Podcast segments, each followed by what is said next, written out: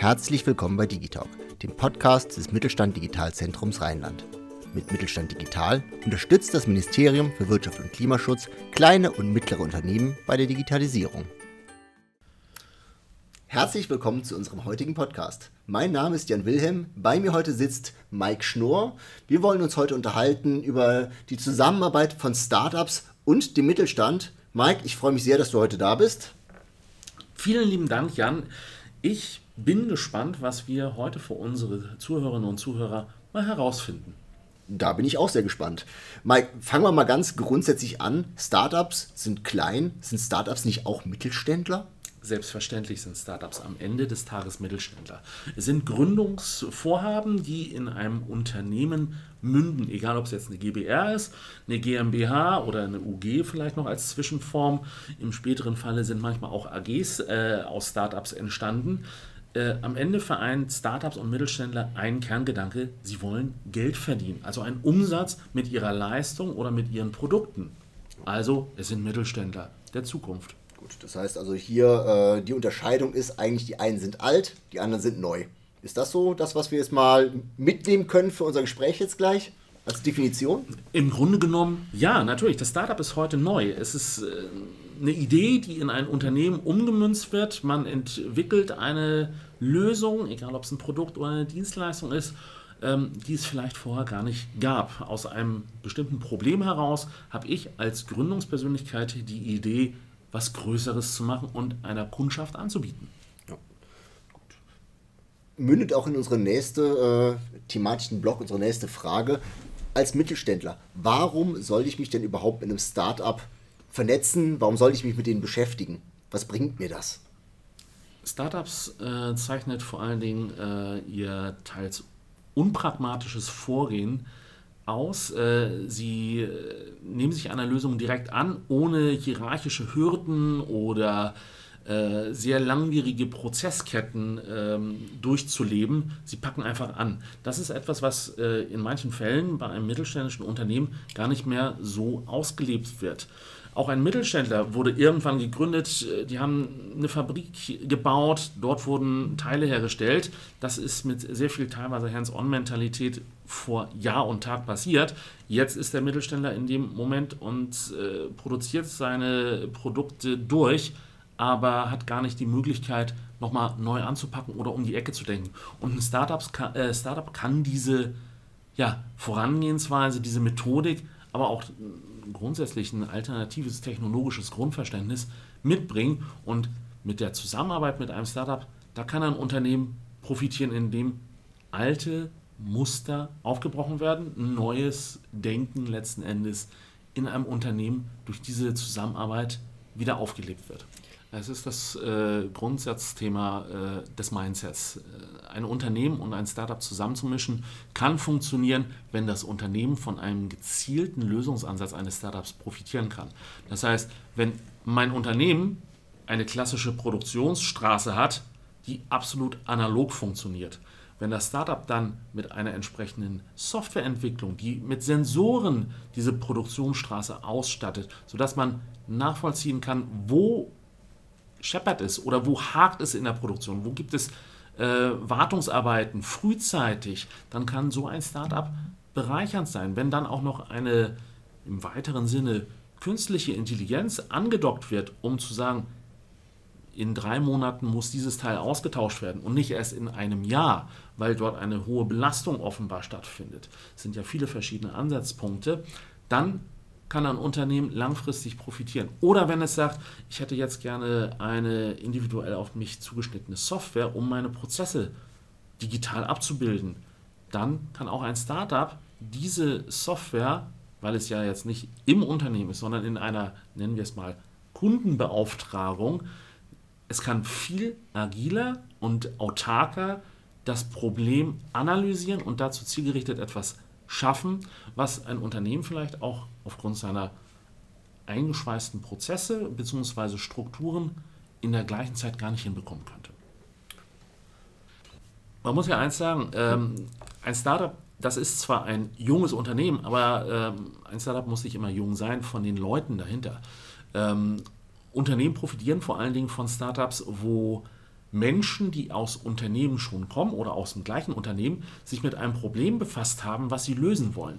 Das muss jetzt nicht jemand sein, der Mitte 20 ist. Es kann auch jemand sein, der 48 Jahre alt ist, 20 Jahre lang äh, diesen bestimmten Prozess durchlebt hat und sagt, ich will ihn digitalisieren oder ich will ihn auf ein neues Level heben, sodass ein Unternehmen durch diese Lösung profitieren kann.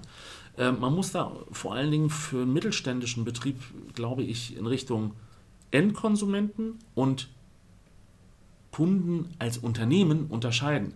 Wir sehen es in verschiedenen Fernsehsendungen, dass Startups irgendein äh, nachhaltiges äh, Lebensmittelprodukt haben oder ein total tolles Gadget, so klein, das hat die Welt noch nie gesehen. Das ist dann für Endkonsumenten, die auch diese Fernsehsendungen schauen, glaube ich, sehr, sehr, sehr treffend und da wird es auch äh, entsprechende ja, Absatzmärkte finden. Für Unternehmen ist das in der Regel vollkommen irrelevant.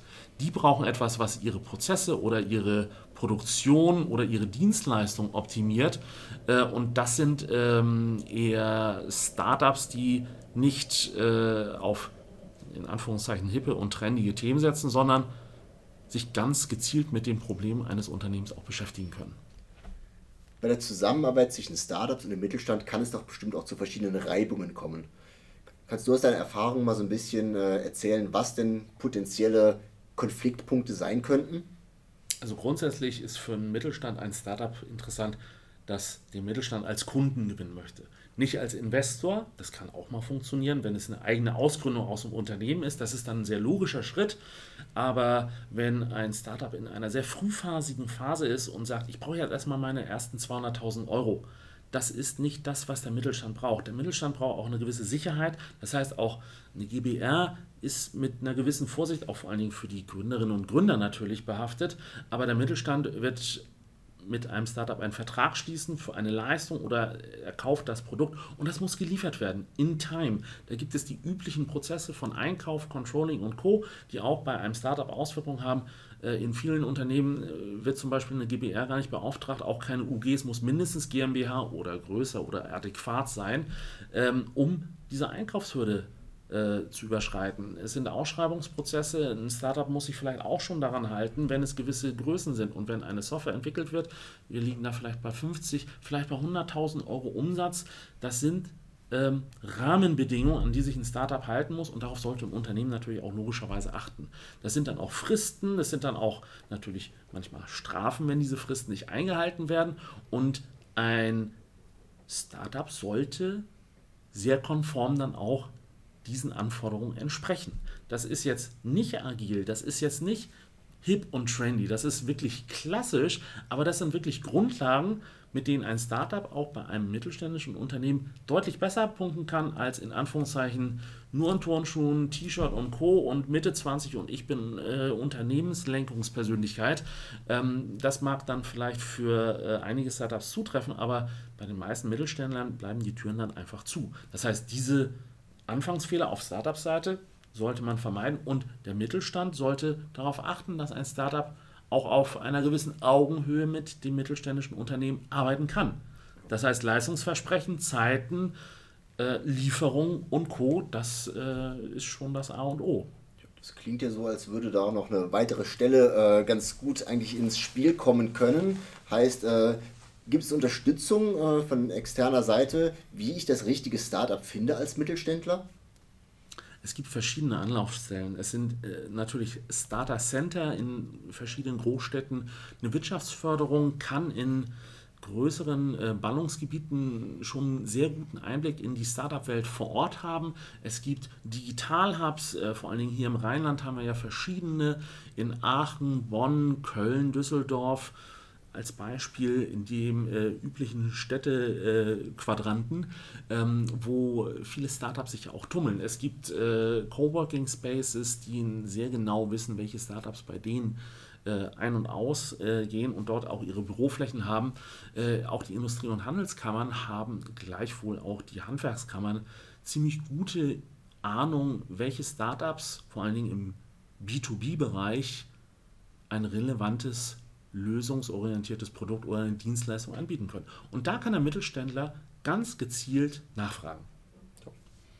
Vielen Dank dafür schon mal. Jetzt äh, ist noch eine Sache, die mich so ein bisschen umtreibt. Du hattest eben gesagt, die sind noch relativ neu, deswegen sind es ja Startups. Äh, wie stelle ich denn sicher, dass es die auch in drei Jahren noch gibt? Also gerade so äh, tolle neue technische Idee, die wurde mal äh, initial durchgeführt, äh, aber ich will ja auch eine gewisse Prozesssicherheit haben über längeren Zeitraum. Können mir Startups sowas überhaupt bieten? Die einen können es, die anderen nicht. Es kommt immer darauf an, ist es ein Prototyp, für den ein Startup den allerersten Kunden sucht, dann könnte diese Prototypenentwicklung auch versanden, um es mal direkt zu sagen. Es kann auch sein, dass das Startup mit seinen Fördermitteln und Stipendien in den ersten Jahren noch zurechtkommt und dann in Richtung einer Liquiditätsproblematik hineinschlittert. Ähm, das Unternehmen sollte natürlich wirklich darauf achten, wie sind die Grundvoraussetzungen bei dem Startup, wenn ich dort eine größere Beauftragung mit entsprechenden höheren Summen auch langfristig anlegen möchte. Und eine Entwicklung ist nicht anders, als wenn man ein IT-Systemhaus mit einer Softwareentwicklung beauftragt. Das kann sechs Monate, es kann zwei Monate sein, je nachdem, welche Kapazitäten das Startup auch verfügbar hat. Drum prüfe, wer sich ewig bindet.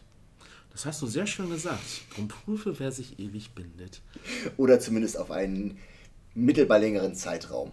Genau. Eine Zusammenarbeit, das kann auch mal zwei Jahre sein, je nachdem, wie komplex etwas ist.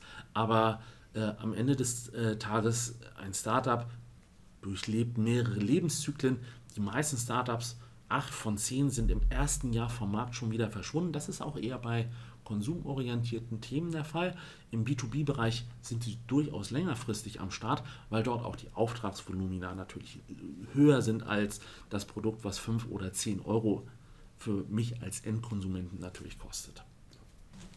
Mike, vielen Dank. Ich denke, wir haben einige wichtige Sachen schon erfahren. Jetzt äh, sind ja vielleicht auch manche Leute nicht so die Hörertypen, sondern wollen lieber was nachlesen. Gibt es da auch noch irgendwas äh, vom Mittelstand Digitalzentrum Rheinland äh, über diesen Podcast hinaus? Definitiv. In diesem Jahr wurde eine entsprechende Publikation von Mittelstand Digital veröffentlicht. Startup trifft auf KMU. Das haben wir auch bei uns auf der Webseite mittelstand-digital-rheinland.de verlinkt, aber auch auf mittelstand-digital.de, unserer großen bundesweiten Initiative. Und da sind Herangehensweisen, Tipps, Tricks, Praxisbeispiele zum Nachlesen. Ansonsten gilt das, was wahrscheinlich immer gilt. Äh, wir als Mittelstand Digitalzentrum Rheinland sind auch hier gerne immer Sparringspartner und freuen uns auf Ihre Anfragen, um dann vielleicht gemeinsam auch rauszufinden, ist denn die Kooperation mit einem Startup das Richtige für Sie oder vielleicht auch nicht. Rufen Sie uns an, schreiben Sie uns eine E-Mail, nehmen Sie Kontakt zu uns auf. Das ist das Einfachste und wir sind zeitnah dabei, Ihnen zu helfen. Super. Mike, herzlichen Dank für dieses Gespräch und bis zum nächsten Mal. Sie hörten eine Folge von Digitalk, dem Podcast des Mittelstand Digitalzentrums Rheinland. Mit Mittelstand Digital unterstützt das Bundesministerium für Wirtschaft und Klimaschutz kleine und mittlere Unternehmen bei der Digitalisierung.